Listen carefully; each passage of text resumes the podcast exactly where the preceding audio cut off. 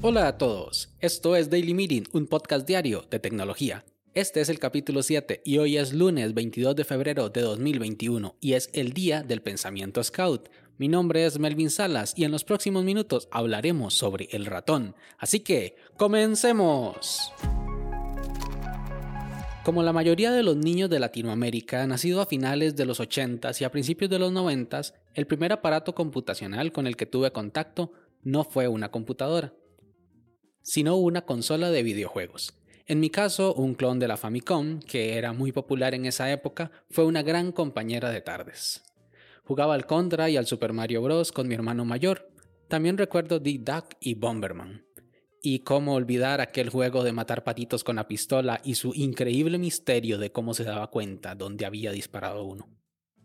En ocasiones mi padre me llevaba a la oficina en la que trabajaba donde tenían muchas computadoras.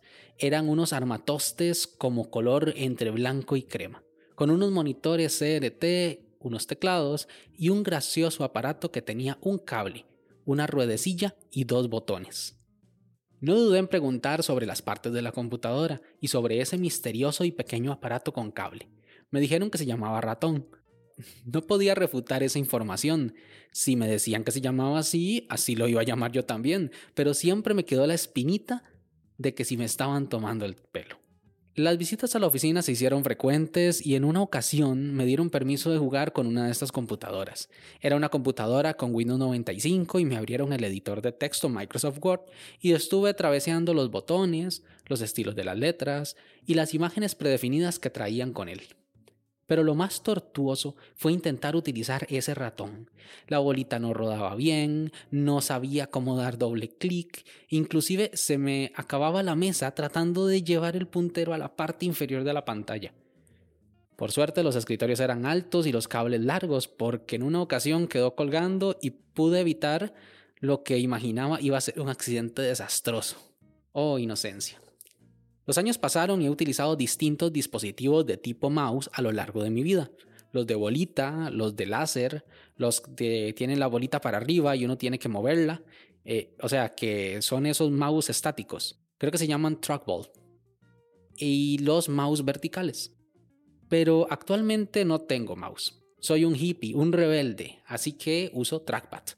Pero Melvin, el trackpad que la laptop trae no vale. Yo sé, lo que digo es que en lugar de un mouse, tengo un trackpad externo, concretamente el Magic Trackpad 2 de Apple. Espero que su problema de ergonomía no me pase la factura después. Así que quiero compartirles hoy cómo nació este entrañable dispositivo. Empezamos por el nombre. Este producto fue patentado con el nombre de XY Position Indicator for a Display System, lo que viene a ser al español como indicador de posición XY para un sistema con pantalla.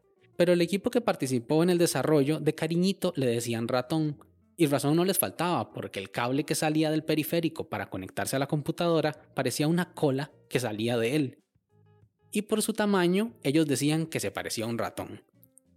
Viendo las fotos de este primer prototipo, que era más grande que una mano de tamaño normal, no dejo de preguntarme de qué tamaño serán los ratones en California. Nosotros traducimos el nombre al español y lo llamamos ratón o ratones en plural, pero en ocasiones también le decimos en inglés mouse o mouses en plural, aunque esta última forma no es correcta, porque el plural de mouse es mice y nunca he escuchado a alguien llamarlos así.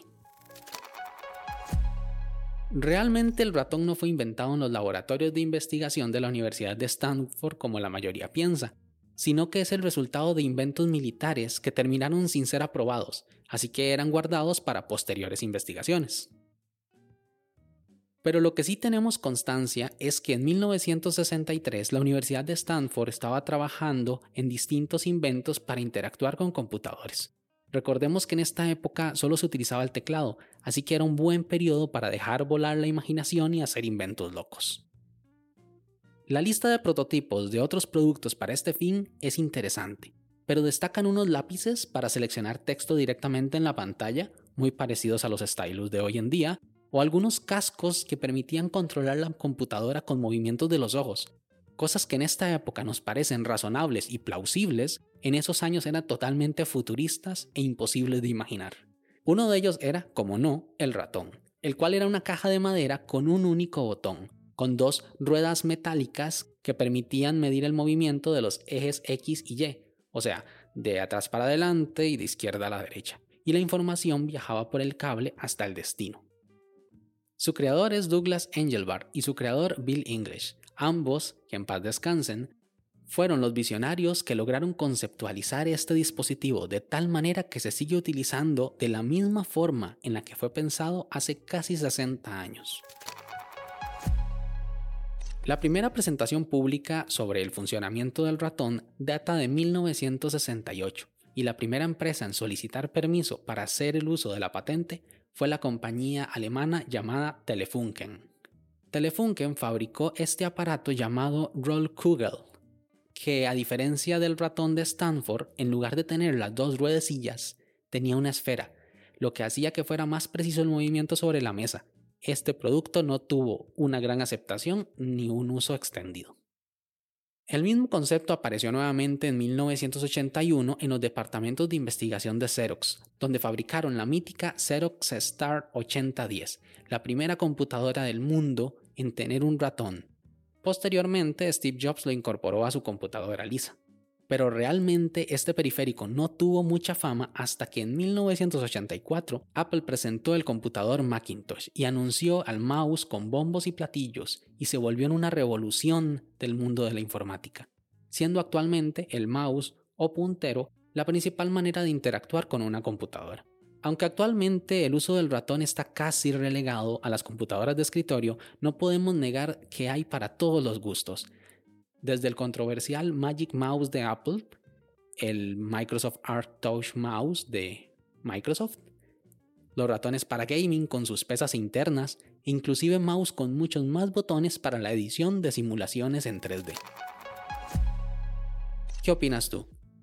¿Crees que le queda más años al ratón o crees que ya es hora de dar paso a formas más modernas de interacción con nuestras computadoras? Sin más, este episodio llega a su fin. Pero no me quiero ir sin antes agradecerte por haberme escuchado. Si quieres estar atento sobre los capítulos que se vienen, no olvides suscribirte desde tu aplicación de podcast favorita. También puedes escribirme por Twitter, arroba Melvin Salas, o conocer más sobre el proyecto en melvinsalas.com barra podcast. Nos escuchamos en el siguiente capítulo. Hasta luego.